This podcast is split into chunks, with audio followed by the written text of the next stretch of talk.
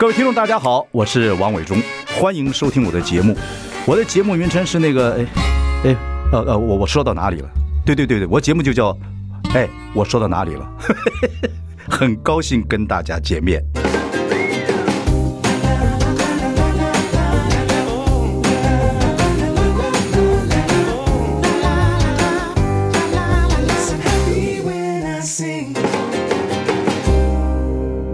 我是万忠，你现在收听是哎，我说到哪里了？我们要欢迎宝杰，哎，伟忠哥好，学弟，哎呀，哎，对，学弟，我们现在今天的时间呢，现在是几点？现在是差五分十一点，对，二月二号。那因为呢，晚上时间呢，你要忙了，对，对不对？所以我们今天早上早起先预录，对对对。不过你身体很好，你几点起床每天？我大概每天七点以前起床。我靠，因为我八点要去健身房。真的假的？真的，真的假的？你晚上几？你要录到十二？不是，你是下午录。我是预录，大概我我现在大概规定大概十一点半，我求很我就会尽量让自己早点睡。哦。然后呢，我大概就七点以前，大概七点左右我就会起来。早上七点就起来。今天起来以后，大概因为我大概一个礼拜有两天是教练课，所以我就是因为我我如果我觉得我什么课教练，我有我有我有找教练，我有找重训做 out，我做过一个是做几个小时，我一次做一个小时，是哪一天呢？我礼拜一跟礼拜五。就这两天运动，呃，这两天其这两天是教练，嗯，然后等于说我做的就是杠铃，就是什么都不做，就做杠铃，然后只做只做三个动作，三个动作，呃，深蹲、硬举、卧推，而有的时候做肩推。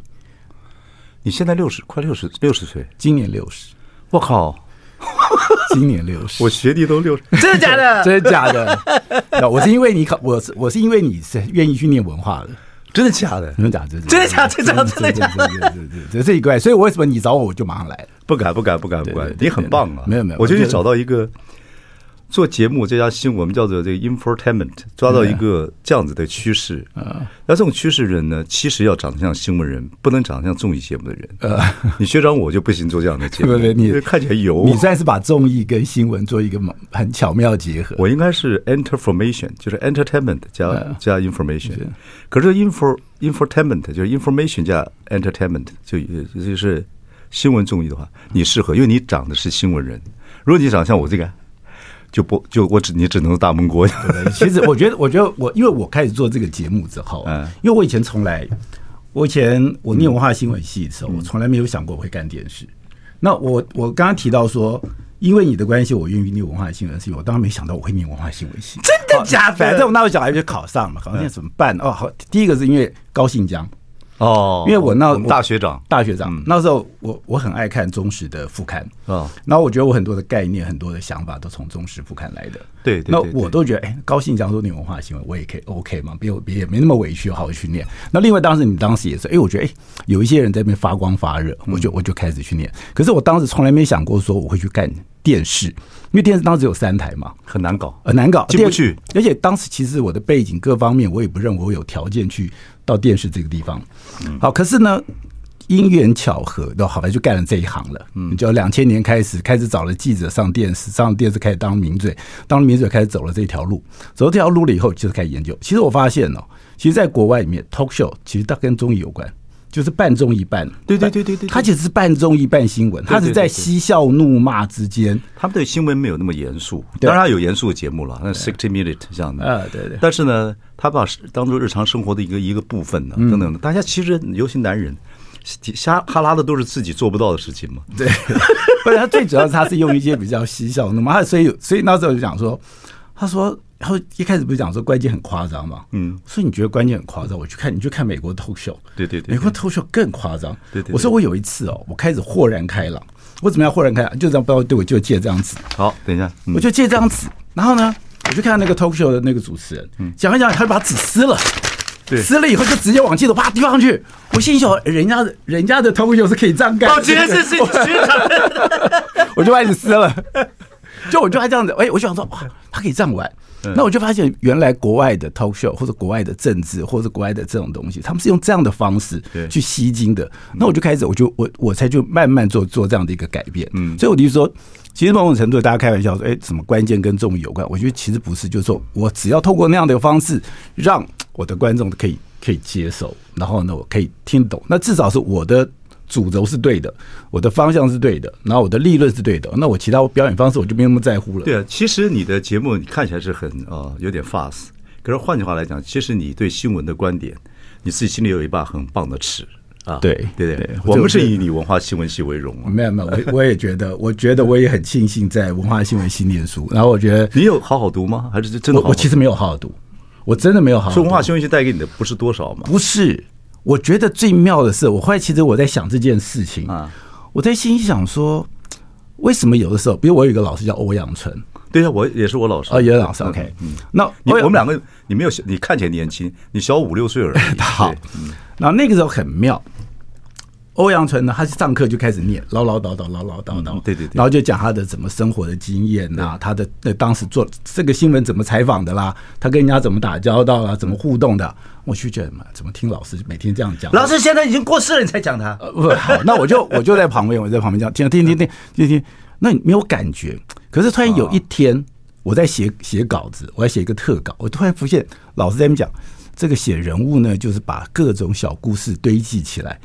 我就发现，我后来在工作的时候，欧阳老师讲的很多东西，嗯，就突然会冒出来，嗯。然后呢，另外一个是说，嗯，这样很多人知道，说我我我我做这个工作是我不太去拍广告，我也不做任何代言。对对对对，你是有原则。好，那那好，那别人就问我，那我就说，其实就我记得那时候曾增明老师，嗯，一上台他就讲嘛。媒体是个公器嘛？你们那时候曾增明已经不是系主任了。哎，他后来我我大三的时候他回来当系主任。哦，又回来。我不知道大二还大三的时候他回来当系主任。OK，他回来当系主任是很不错，就是把很就很多很很好的老师都带回来，又带回来，又带回来。然后我就记得他讲的很清楚，就是说媒体就是一个公器。嗯，没有公器就是用大公报的那个张志南写讲那个东西，不挡不私卖，不挡不卖，不私不忙。嗯，你你不能跟人家。狐群狗党，嗯，不能卖嘛，你不能把自己卖掉嘛，嗯、你是个公器嘛，嗯，所以我觉得，虽然我不认为我是一个好学生，也没有老师觉得我是好学生，不过你还是，我其我其实我觉得你还是真的，你还是把新闻放在中间，但是用一些方法，东西就这样子吧，一个内容一个方法吧，你方法是用这样子比较类似嬉笑怒骂的方式，呃，可是你私底下我看你有两个个性，一个个性蛮严肃，一个个性我看你很调皮，你非常调皮，你有师大附中调皮的个性，对呀、啊。所以，其实观众很少看到你，因为你私底下不给人家看到嘛，把自己保护的很好嘛。对，因为我觉得少麻烦很重要。因为我我觉得我少减少麻烦，少麻烦。我我觉得我很喜欢《孙子》里面有一句话叫做“先为不可胜，以待敌之可胜”。嗯，就是你要跟他打仗啊。你要先把自己保护好，守好。你不要自己满身都是疮疤，满身都是罩门。你说我跟人家打架，人家一枪一枪就把你打死了。嗯，跟你把自己先守好了。嗯，你守好了，你自己破绽不多，你被人家骂的东西不多。那我要骂人家，我要开始攻击人家的时候，对，我觉得哎，我觉得这句话不错。就所以，我所以我就把先为不可胜，我至少不要先很容易，你有一堆。把柄，嗯，你有一堆乱七八糟的事情，然后被人家攻击，因为我们的我们的工作是攻防嘛，对对对，你不能老是自己一堆问题，你去打人家，那别人一枪就把你打死，你就没话讲。了解，我靠，六十岁的保洁，哲学家了，我靠，哲学 好，休息一下，马上回来。I like 103, 欢迎大家收听。你看，你把我撕的，我连不知道在哪里去了。我我觉得这个对你来讲不重要，所以我就敢撕了。哎，我说到哪里了？我们今天 Man Stock 找到我的学弟，我这个非常棒又可爱学弟宝杰。呃，宝杰现在今天在我们节目里面，跟平常你在节目里面不太一样啊。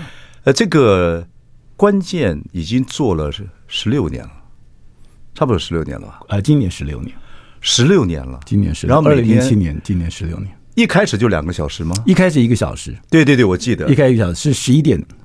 节目好的时候就越来越开始，对，就开始慢慢加，慢慢加，加加加，因为开始两个小时，因为开始没有人看得好这个节目啊，不会耶，嗯，因为我跟你讲，这个东西就是特别，而且我觉得你，我一直看前面我就讲，你守的很好，你是还是以新闻为主，然后其实你用一些比较。这个呃，一些来宾啊，一些方法比较比较节目化，我觉得你这中间轴守的很好，而且你一直把自己保护的很好。嗯，就像你刚才广告前面讲的，你也不拍广告，你让自己就是个新闻人。嗯，这点很重要。你这个工作的方式，你是怎么样？你每天就这两个小时，其实一天做两个小时带妆节目非常辛苦，嗯，而且压力很大。嗯，你去怎么去 release 这个压力？因为你早上起来所有的资讯新闻大概都是会变成资讯恐惧。嗯，那你怎么办？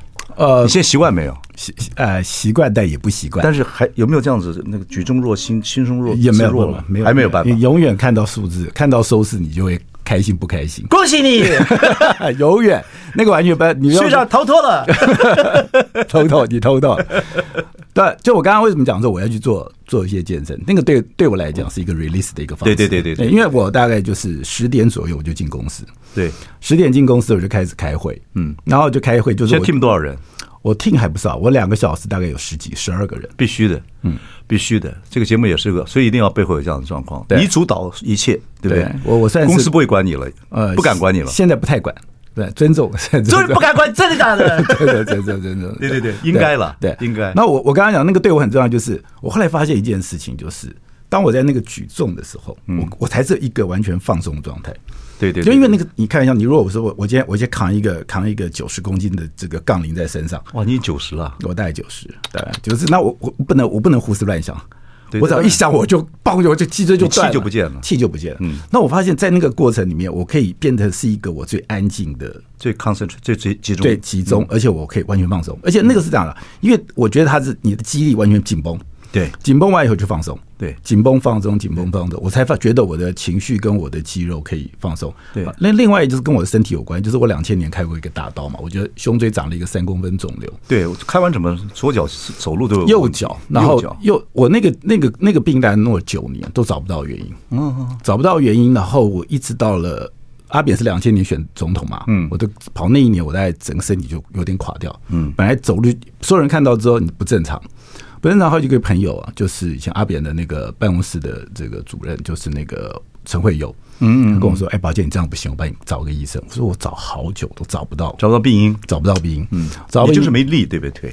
右脚完全，我我大概右脚只能举十公分，哎，那会慌哎，慌。对你这么 sensitive、这么敏感的人，但是你你你无可奈何，嗯，你你你你知道，你就无可奈何。那无可奈何之后，他就哦，我们就他就介绍我去那个星光。啊，很好，我就找到连立明医师。嗯，那连立明医师一看我以后，一般一般的叫你讲，就是这个坐骨神经痛嘛，坐骨神经带就腰椎嘛。对，他就跟我说：“你你你的确神经问题，因为叫我眼睛闭着，我就一直晃。”然后他就说：“你神经的确有问题。”然后说：“照胸椎。”我说：“我是腿的问题，怎么会是胸椎？”他说：“我觉得你可能是胸椎有问题。”所以那个礼拜就把我排了，照了这个 MRI，照什么东西。然后就跟我，他第二呃，我礼拜三去看他，下礼拜三就做完报告了以后，他就跟我说：“这是我看到最好的结果，你有一个肿瘤。”我说：“会有是一个肿瘤，是个好结果嘛？”他说：“对，那因为肿瘤可以解决。OK，如果我找不到原因，你挂了。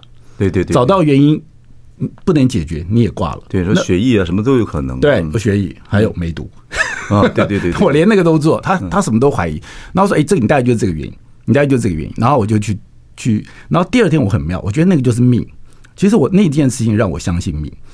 我九年找不到，结果一个礼拜就是礼拜三。”去看他，下礼拜三确定病因，确定病因以后，我有一个很好的朋友叫林文纯，嗯，林文纯刚好礼拜四跟一个就是当时刘邦有命案帮邓文昌开刀的那个医生叫张成能，是这个长庚医院的，嗯，跟他讲了我的状况，讲了我的状况，他说礼拜五去看他，礼拜五就拿片子给他，他说你马上来，你随时会随时会瘫痪。我靠！我下礼拜我下礼拜就是礼拜五去看他，我马上就住院，住院以后不知道礼拜二还是礼拜三我就开刀。那时候还没有微创，对不对？没有，就整个开，就开大刀，就整个开刀。我大概呃胸椎第七节整个拿掉。本来是叫我那，可是你知道这种开完刀，然后因为长期受伤，其实我走路都有问题。嗯，然后我比如说过红绿灯，我只要看到黄灯我就停了。嗯，我没有办法跑，我没有我没有办法跑过这个这个马路。对，而且这个。台湾的开车也不太尊重对，然后我就我就想说，不行，我到后来大概两千大概几年前，我就觉得我不行这样子，嗯，因为我的意识在萎缩，然后我的身体一直不行，我就开始要去做一些肌肉训练。可是我当时就只是做那种器械的，还不到做杠铃，是我慢慢，你知道我们做我们这一行喜欢收集资讯嘛？对，然后收集资讯，我就找各种理由，找各种各家门派的。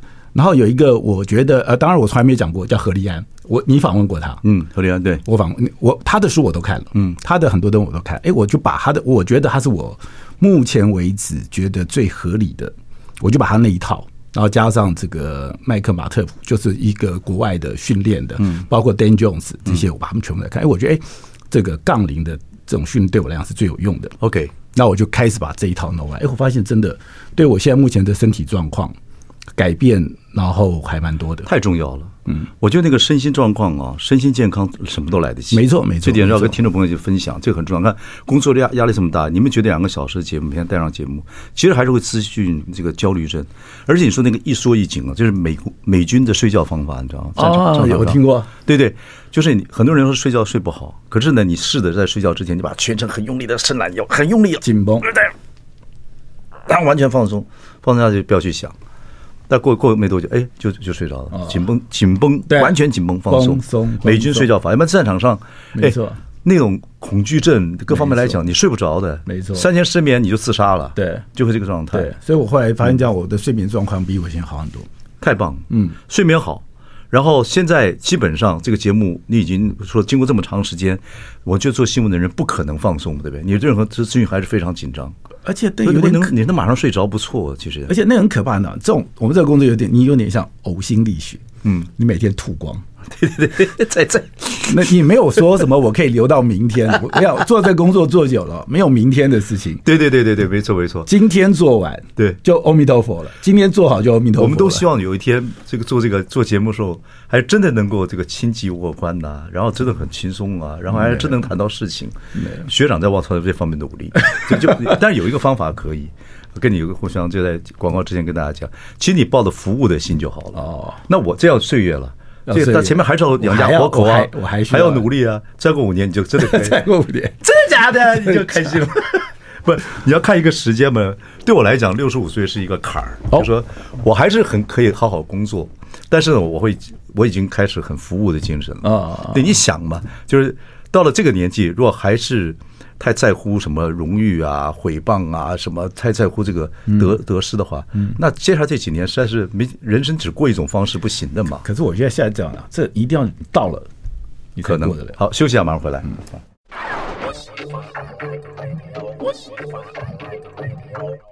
欢迎大家收看这个我们这个哎，我说到哪里了？我们请问呃，这个警方这是刘宝杰，宝杰已经把我的这个 撕了，这个是唯一。对不起，我在习惯的这个，那非常好。不过呢，我们刚谈到这个访问呐这个工作，现在很多人做 YouTuber 啊，干嘛等等。我常跟一些 YouTuber 聊天，我说你要知道做一个带状节目，像我是从年轻开始就是带状节目，对，一直到现在公司还有带状节目，但是年轻人做出比较多了啊。那我这个节目也是等于带状节目，带状节目其实你要一种心情，要一个真的上班的心情。说为什么说六点到七点，我等于是。一个上班的时间来做这个事情，就变成一个 routine 的工作，要固定。否则 YouTube 这样子，你更会，我觉得 YouTube 会更紧张，因为他们一直要跟这样子接触，跟这样子接触，每天跟资讯接触，要吐，就像你说稀土稀土。你现在比较完整嘛，早上十点钟就开始进去开会，对对，一路开到几点开始录音？呃，我在五点半开始录音，五点半，对，然后。呃，这个主题来宾都几乎是你做主了啊。对，大概我们有一个架构，因为你现在在来宾大家抢来抢去，所以一个架构其实差不了多少。可是今天比如说方向要怎么走，嗯，比如说哦，我举句最近好了，呃，那个改组，嗯，那我们就避开。因为我觉得还还他还不到这个时刻，对对对对。好，那我的意思说，你每天要决定一个方向，那可是这个方向就是一个赌注，嗯。因为为什么讲说，我看了还是会受，还因为你你其实每天还是在做一个赌博，对啊。题目对了，什么都对了。我做大闷锅做政治讽刺，从年轻连环炮一直做到全民大闷锅，这个也是几十年的，嗯，也是每天我要定定题目。当然，我定题目的方法也要去找个偏角度啊，等等等等。所以定题目是个很重要的事情，对，有这个轴啊。我觉得做新闻人好像就有这个轴，对，你就可以开始转了。对，你要有一个轴，那基本上是这样的，它有点像杂志的封面。啊，那那个标题封面故事，封面故事，我要有一个一个标，你对对对对，你你不要讲一堆有的没有的，你就告诉我几句话，最好那句话在十个字讲可以讲完，观众只要听了这十个字，他就想听下去。对对，如果你跟我这样讲十个字听不下去，你这你这个题目就不要做了。对，今天的人苏贞昌翻脸了，翻脸了，不是他他被丢掉了，丢包了。那你今天，你像现现现在我们的时间是十一点，那你今天就没有，今天就没有开，还没开会，还没开不？可是我刚刚还好，就是因为现在资讯嘛，就我刚刚在 Line 上面。已经跟他们简单讨论了一下哦，所以你今天题目大概会是什么？可以透露吗？今天题目，我今天有一个我比较有兴趣是那个中国大陆有一个那个高中生，哎，高中生张张宇张什么勋啊？我一下我一下忘了胡哈胡胡新宇，对，这就是现在大家中国我在网民都在谈的一个是一个新闻嘛。对，因为其实关键的有一些本质，其实我想讲，其实每个东西它都有它本质在，嗯，那有的本质是很认真讨论新闻的，这有。那其实关键有一点是。怪里怪气的，就是稀奇古怪的东西的，大家想。那其实这个东西对我们来讲是对位的，嗯，就胡心宇这个东西，就怎么会死亡的过程这么怪异？嗯，然后这个这个中间有些可怕的故事，嗯嗯，贩卖器官什么的，那这个是关键的。等于说，哎，算是菜，关键的菜。OK，然后这个东西对我们来讲就会有兴趣。OK，然后另外就是最近那个丰田的社长，嗯，丰田章男离开，这是这是一个大事，就代表电动车的企业，嗯嗯，呃，它会有一个翻天覆地的大变化。嗯，你现在半夜半夜睡觉是一觉到天亮呢，还是中间会起床几次？起床几次会不会看嘛？还是想说明天主题是什么？呃，我最近我最近一觉到天亮的状况比较好。你看我们的节目多好，你从晚上怎么睡睡觉起来尿不尿床？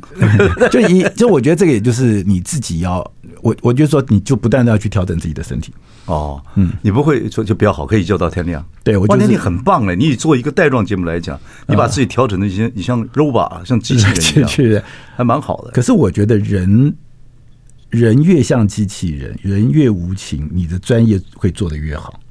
人越无情，会做的越好。或者，那你现在已经到无情的地步了吗？呃，不会吧？尽量，尽量，尽量。我觉得，我真的觉得，我真的觉得，你刚刚讲 robot 那个，就是你如果把自己，因为为什么东西很玄乎？你说无情是对新闻主题，对人，对人，对人。哦。呃，可是我觉得无情是变成说，你不要有包袱。我就是就像你一个开刀的医生，你不能开自己亲戚，是你有感情。嗯。那比如说，骂苏贞昌。嗯，你会对他有感情，你就骂不下去；可你没有感情，你可以骂得很开心。嗯嗯，跟苏贞昌以前也是好朋友啊，但你就是要过那个坎，过那个坎，你就会觉得比较好一点。所以你尽量少到外面去走动。啊，对，上班完之后就回家。这这也是个关键。尽量说碰到的时候你就很尴尬，见面三分情，不知道怎么办。这也是个，这也是关键。这也是为什么我不太现在不太应酬的原因，就是你以前也做记者的时候应应酬多啊。哦，做应酬记，没办法。做做记者跟做这个工作不太一样，对，就现在把自己守得很好。这个工作就是你，你总是在公共场域、公开公共场域，你只有张皮人士嘛，嗯，那张皮人士的时候，你如果有人情很多事情，你就不能做嘛，嗯，你就不能讲嘛。好，那你回到家之后，对了，你自己把自己的应酬少一点，哦，无情一点来面对你要做新闻评论啊这样的一个方式。对，可是那你回到家。你回到家有孩子啊，有老婆啊，等等等等，嗯，他们还会看你的节目，然后再再跟你两句，说，哎，你这个人会会，你会对你的我我两我两个小朋友不太会理我，他们多大了？一个三十，一个二十五。啊，一个三十，一个二十五，你孩子这么大，这么大，我六十岁，真的假的？六十岁，不过你真的看起来不像。第一，第二，你要结婚不算晚嘛，哈，对，不算晚，也不算早，大概就是我三十岁生第一个小孩嘛。啊，对对对对，三十岁对，也学长我就是比较混的一段时间。OK，所以他们两个不太看节目，他们不太会跟我讨论，不太会跟我讨论这种上这种政治上面这些事情。对，老婆呢？我老婆会不会影响到你对做节目的一些？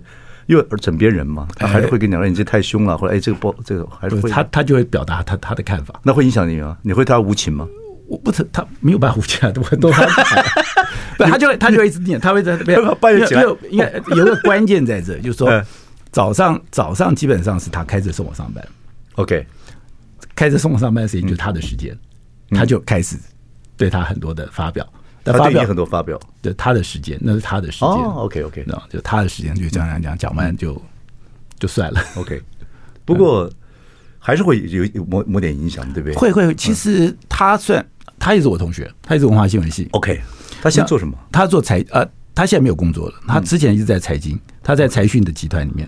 对啊，同学啊，对记者还是会有看，对新闻还是有看法。所以他对于财经跟国际新闻来讲，他还算是有他的他的锐利的角度。嗯，那他如果交了一些朋友，也有一些其他的朋友，会不会来跟你说相呢？哦，不会，不会，绝对不可能。他如果跟你说相，会翻脸吗？你们家谁比较大？你们两个人？当然，老婆当，当然我比较大，果然是老婆比较大。不会啊，他这他这不逾矩，就在保持这个。我觉得他自己也守得很好。比如说，像我不接任何的这种外物什么的，是他他也觉得是这样。嗯，他也他也觉得应该要这样做。不错，关键夫妻。对，就是如果如果是这样，就是大家对对共同的看法是一样，价值是一样，价值观很重要。嗯，夫妻价值观很重要。好，休息一下，马上回来。I like 欢迎收听。哎，我说到哪里了？我们访问的今天是保洁啊，关键的宝杰。宝杰现在六十岁了啊，做了十六年带状的节目，嗯啊，然后几乎是无休，星期到星期五。那你这个跟家人这个休假，你有没有长休假的状况？我我的小我我不太一样，其实我从开始工作开始，嗯，我基本上我出国各方面都是我没有休长假，对，到现在都没有休长假，我记得都很少都很少。然后我我们家的小朋友也从来没有出过国。他们没有，应该这样，他们到现在都出国。当然，那我儿子现在在英国念书。对，他们出国都是自己出去。我我没有带过他们出国过国。从小啊，从小，因为我，那你老婆带？我老婆也没带。他们我们真的假的？我们家其实很早，我们家就是六日，然后呢，就是呃，就放假的时候就是吃饭或者是就在家聊天。可是我们没有，因为我我我我后来我觉得那好快，你知道吗？就是什么很快，孩子长大，日子过得，小孩子过得长得。因为你做带状节目就很快。那那我从当新闻开始，对，因为我我开始当记者的时候是，我觉得开始可怕在于我开始跑捷运，跑捷运，然后跑市政府。我觉得我跟着陈水扁一九九四开始，我发现一九九四一直到两千年，一直到他的一到他下野，一直到开始我工作，我这段时间里面，我会突然觉得我我是那种咻一下就过去。对呀、啊，跑新闻会这样子啊。就咻一下过去，那因为你当时就是那是一个浪潮嘛。一九九四台那个等于说，我觉得我们是非常幸运。对，然后然后整个台湾整个的解放，整个的对对新闻工作者来讲，见了千奇百怪一切事情。对，然后我看当时是整个全民呃总统直选、县市长直选、省市长直选，所有东西全部都直选。然后呢，呃，国会全面改选，然后还修宪，等于说我就进到那个大浪潮之后，嗯。我发现我就一直在那里面，就很快的走了。对啊，新闻的变化太多了。对，就是我好像事件太多，我每天都在忙。对，那我太太也每天都在忙。嗯，然后我觉得我们两个忙完了以后呢，小孩已经长大了。对，那有一天我儿子不知道干嘛，我就小孩子干嘛，我就跟他讲，不知道讲什么事。他说：“我小时候你不管我，你现在管我干嘛？”哇，两个做记者的孩子，对，这是一个很很棒的报道。就是，他就就后来你就发现你也管不了他，因为他在很小的时候你也没有时间理他嘛。啊，他就是等于说那一段时间，我我我现在回想开，我真的有点不记得，我真的有点不记得我小时候怎么跟他们互动。因为你因为你有那个新闻经的话，老婆也是做新闻的话，一有新闻就兴奋嘛，肾上腺就跑新闻了。对，那孩子也很棒，孩子很自然长大，也没有烦到你们。对，他就说我我没有帮你惹事，就是对你最好的，你干嘛还要求我？你会去？可是回首看，六十岁了，回首看这段是遗憾吗？你觉得？也不会耶，因为我现在反而跟我两个小孩关系很好。嗯，有可能，因为我是晚婚，我的经验是晚婚，那我跟孩子相处很很多，嗯，说实在烦恼也多，但他们依赖我们也很多，嗯，那互相依赖。那你说的也没错，他就也会缺乏一些自己长大的过程。嗯，对对，这都很难解释，很难解释。但是你还是要对孩子表达爱呀、啊。你对孩子表达爱的方式是什么呢？爸跑新闻去了。没有，我我爱你们。我以我以前跟我女儿的关系非常恶劣，因为我觉得我很不耐烦，然后我的情绪很暴躁。他青春期的时候很很，他青春期甚至更小一点。我我是一个没有办法忍受在我旁边啰嗦，然后我的我就会情绪爆炸开来。哦，真的，对我那时候因为。工作很焦虑嘛，嗯，我觉得我现在比较好一点。对对对，年轻的时候真是一个炸药和这个情绪很糟糕的人，所以我跟我女儿关系一直不好。然后我后来有一天是我女儿长大了嘛，我还是比较脾气。有一天我火大了，我就要说你给我滚出去。然后他多大？他那时候多大？他二十出，二十二十四五岁吧。你胆子太大了，宝姐。后来呢，我就把他我就把他骂完以后，就他就说好，就要搬上去。那我们这山上有个小房子嘛，这个二十平左右的，把它装潢好。我想不对。然后我讲一个人住这边会危险，我突然感觉到，哎，我女儿这样会危险，突然觉得，哎，好像大了危险。我说你不要搬上去了，不好意思。他说他就说要搬上去。后来我就跟一些朋友聊，他们就觉得说，好像只有我这个爸爸对女儿这么凶。后来我就跟我就跟我女儿道歉。后来我就说好，对，爸错了。然后呢，我给你道歉。道歉不难吧？对你来讲，对孩子道歉不难。但我从来没道过歉，没有对谁道过歉，也对，也没对他道过歉。然后呢，道歉完了，完了完了，他从开始骑到我头上了。一直到现在，一直到现在，就也但也还好，我觉得这个互动就变得还蛮好的，就是说，对，就破了这个关了嘛，破了这个关，破了，因为本来本来也会比较轻一点，因为本来有点紧张，对，紧张，你知道，你很难想象爸爸跟女儿的关系紧张，而且紧张到是我讲什么东西会会去误判，嗯，会去多想对方在想什么，因为其实没有那么有一个关嘛，两个不亲嘛，其实吵架无所谓。对，那后来你就慢慢理解，就是他也不是那个意思，那我也不是这个意思。对，其实他可可能他个性也像你啊，对，他的个性像我，对，他的个性。所以这可是破了这关，我觉得现在就另外一种甜蜜可能会。对，就呃，但是还是各过各的，当然，就是说还是各过各，但就是说，呃，基本上他也觉得比较谅解，或者比较愿意跟你多聊一点，或者嗯。至少至少现在吃饭，他愿意跟着你去吃饭；旅游跟愿意跟你出去旅游。不错。那儿子呢？儿子距离比较远。儿子，我儿子就是一个完全过自己日子，他 完全完全 OK，所以还是不太一样啊。对，不太不一样。他他是一个，他是一个完全有他自己的想法。那你也他也不他也不要你去影响他或什么东西。新闻记者的孩子，这真的是一个很。很有意思的一件事情，然后一天到晚在忙，一天在忙。对，尤其你们那个成长过程，你们生孩子就很正常的。我像我比较晚婚，我晚婚是是有点基础的时候才结婚，对，所以还好跟孩子相处的时间还比较多。对，而且那时候这个忙，事情也多，然后而且我要我要兼，因为我们当时要写外稿，嗯嗯，然后而且你我们的工作是随时 stand by，对对对，然后随时都在外面，对对对对，然后你就算放假，嗯，放假你也都在，好像在一个待命状态中，也都在紧绷当中，嗯，然后所以。对，其实我后来想想，对那段时间，老婆什么时候退的？呃，我开始工作，不，我开始做这个节目，关键做关键影大概两个小时，大概十几十二年前退的吧。哦，十三年前，十三。那他这样，他时间就比较就充裕了。对，就后来他就就比较多时间去照顾两个小孩。哦，那就好多了。对啊，因为你我觉得收入也好，还有工作量也好，嗯，每天两个带状节目的时间已经够养家活口了。对对对对对。好，休息一下，马上回来。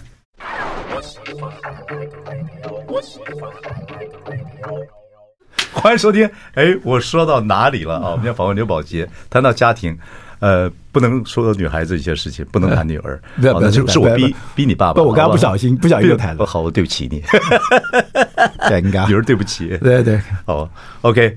呃，六十岁了，嗯，你对六十岁有感觉吗？或者说，我不是说身体了，我说自己有没有想一想？哎，今六十岁是满。一甲子嘛，对不对？一甲子，一甲子。然后耳顺开始，我是六岁开始觉得就很自然的，嗯，其实不能说六十岁，大概六十前或者六十二岁左右，嗯，开始自然的想想，哎，哇，我六十二岁了，嗯，我也没有去想年纪问题，因为时间过得很快，嗯，可是好像思想跟脚步就会开始有一种别的想法，嗯，你现在没有考虑这样的事情吗？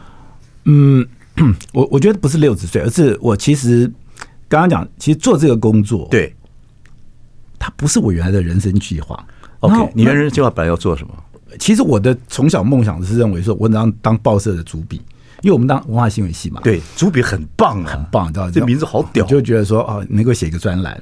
然后跟我一样，对不起，我打个岔，我就一直想做专栏作家。对，不过我现在后来也进周刊慢慢做专栏作家。对，就我觉得专栏作家好屌，没错。嗯，因为基本上我我觉得我还是习惯用笔。对，其实吹下牛，其实我觉得我的笔还不错。对对对，我也我也认为写东西蛮有意思的。对，然后就是本来我一直觉得我是用靠笔过日子，嗯。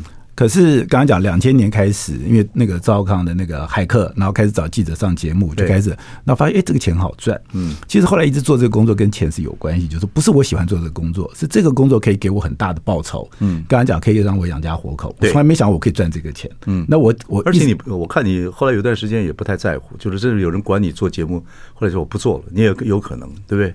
对，就是你就那个不能踩到那个红线嘛。啊，然后反我我就说。其实我一直有一点犹豫，是我一直我一直在想，我什么时候撤开、撤离开这个地方？你想这个东西就跟戒烟一样，你知道吗？你一想就戒不掉，就每天都在戒烟。这其实我的，因为我的，我觉得我的人生还有一些别的别的想法。就我那本来不在我的人生路途里面，可是我这个东西很荒谬是，你你误入歧途，或者你莫名其妙上了一班你没有想要上的车，就这班车反而你上的。大家都觉得你做最好，嗯嗯嗯，那那那做最好以后，你就你就下不了车。了，嗯。那我觉得，我觉得其实你你还是还是一个新闻魂呐，嗯，你还是对这东西有兴趣。可是有天有一天做类似像这样的节目，嗯，就是真的把新闻想法跟很多东西放在这个血液里面，慢慢跟人家聊天的方式。做自媒体是一个，如果又能赚点钱养家活口的话，人家也不需要养家活口，因为孩子都长大了，那是一个还不错的草原地。自媒体嘛，还没我还没想到，我只觉得，嗯，其实现在东森紧张了，不是？哎呀，你把这样子自媒体离开我们了。不，这个尴尬在于说，我其实没有那么习惯在荧幕上出现。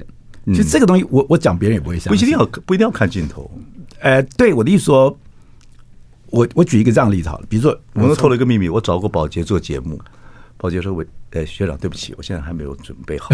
”对，好，请说。那时候这样的，就是说我自己，比如说我在开始在中晚工作或者什么，其实我我我写的每一篇文章，我都会在看过。对对，比如说我写的东西，我用了哪些字眼，然后呢，我会去跟比较，就我对文字，我会会有一种。那个是你的世界，那我的世界你可以 control 的哈，那我就会看嘛。你印对印出去之后就是你的世界，甚至有些文章我会看过两遍。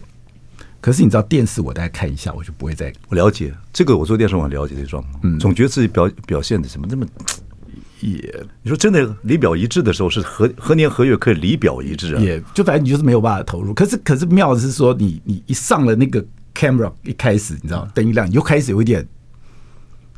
key 档，key 档，一直 key 档，然后一直开始就就抓就就抓。你比较不一样，因为我我知道你私底下各方面是一个很自律，然后也比较寡言的人。嗯，不像我们，我们不本来就爱爱哈拉的，你知道吗？你是上去之后就嘣，然后你安静的时候或者不触新闻的时候，我觉得你应该是比较自己的时间控制很好，看书啊，因为你从小就爱看书，在一个世界里面的。对，就这应该是我其实爱看书，正开始关键是。当然，小时候看书，我觉得都都杂，都杂的。真正开始看书有对我有帮助，是开始工作啊。你真正开始工作，才知道自己要看什么。你现在看什么书？我现在呃，当然历史的是一定会看嘛，历史对对对。然后呢，整个地缘政治的东西啊，然后包括像一些商业的这些东西，嗯，我大概都会都会看。嗯嗯嗯嗯，就广广览群书。呃，是为是为自己的工作，还是真的觉得啊都有。历史是一个本质，历史是一个打底，历史是打底，就是你所有事情都离不开历史的本质。那这是打底，打底完了以后，比如说，呃，像我现在看的一些，包括像南海啦，像海洋中国的一些书啦，嗯嗯嗯，然后那个，那这些部分，然后就跟你的工作就相有有相关性。你会不会逼自己看自己完全不喜欢看的范围的书？为了工作，还是就是还好？还好，因为我觉得还是有兴就挑还是有兴趣的。我我我看我跟我工作，呃，看我跟我自己原来差别最大，是我跑捷运的时候。跑什么？跑捷运。我跑捷运工程。其实我一开始捷运的时候，对我一开始被注意到是我跑捷运工程，我还写过一本书。然后那个是我最认真跑的一本一一个地方。那跑公共工程，因为我们是学文科的嘛。对，学文科的你跟那个东西是完全没有距离，有距离。可是你去采访的时候，比如说你你连基本东西都不懂，嗯，那你怎么谈？好，那时候我就其实我很我很认真去看资料，我很认真去。你会因为这样子而越看越有兴趣吗？呃，至少我觉得我那我为什么觉得读书跟你工作结合最重要？嗯，因为你比如说，好，我如果在念大学，我念大学，我告诉你要念工程的书，我看了半天，我觉得不会有任何意义。对，他绝对进不去，进不去。可是你觉得，比如说今天，哎，我我读工程书，我跟捷运工程的工程师，或者我跟都市计划，你要吞吐了，对他就会你就会有回馈。嗯，比如说。他一讲一开始讲网状图，什么叫网状图？哦，我就看哦，原来有网状图，哦，原来有所谓的要进工程，原来这个工程里面它有一些哪些的一些基础，然后呢，你你这个什么那个所谓的这个工程管理，你要工程管理里面你要怎么去把你的机电工程土木这些怎么样的做整合？对，啊你你你看了这些东西以后，有工程，然后再看到一些呃其他国家的那个都市建设的东西，你跟人家一聊天。你就哦，你你有你有东西，你就有回馈，所以知识对你来讲还是一个兴趣所得。你对吸收知识、吞吐知识、交换知识，还是你的兴趣，而且非常新闻的，非常而且刚好跟这个工作完全相符，因为你要采访各种领域的，嗯，那你你不可能说你是个草包，你什么都不懂，那你你至少是说我我对这一行我有基本的认识之后，然后我我再跟你谈，那大家就可以谈下去。所以宝洁要退休这件事情，我看还是遥遥无期，遥遥无期，因为你对。知识的收取啊、了解啊、吸收吐纳啊，还是非常有兴趣。什么时候会让你觉得？最后一个问题问题，什么会让你觉得哇，人生还有另外一个东西让你轻松到跟快乐有关系？我觉得现在是健身。什么？健身？现在只有健身？健身？健身？以后还没有想到。健身跟走路。就若道法自然，就在你现在的生活里面，对，这两件事情让你最最 relax。对对，我觉得有没有想到什么未来啊，或者或者什么，真的去有一个很更有兴趣的东西，等等等等。比如说要去学一个新的一个东西，但是会让你有兴趣。手法我我学，我觉得那都一步一步走，不知道。但你就是说现在道自然，对道法自然。然后，但我觉得如果有机会，我觉得我会是一个很好的小说家。写武侠小说吗？不不，武侠小说。我我觉得，我觉得，我觉得台湾，我觉得，我觉得台湾是一个很特别的地方。然后呢，那我们的经过历这么多东西，然后我又看了这么多事情。OK，然后其实其实小说讲的是哲学。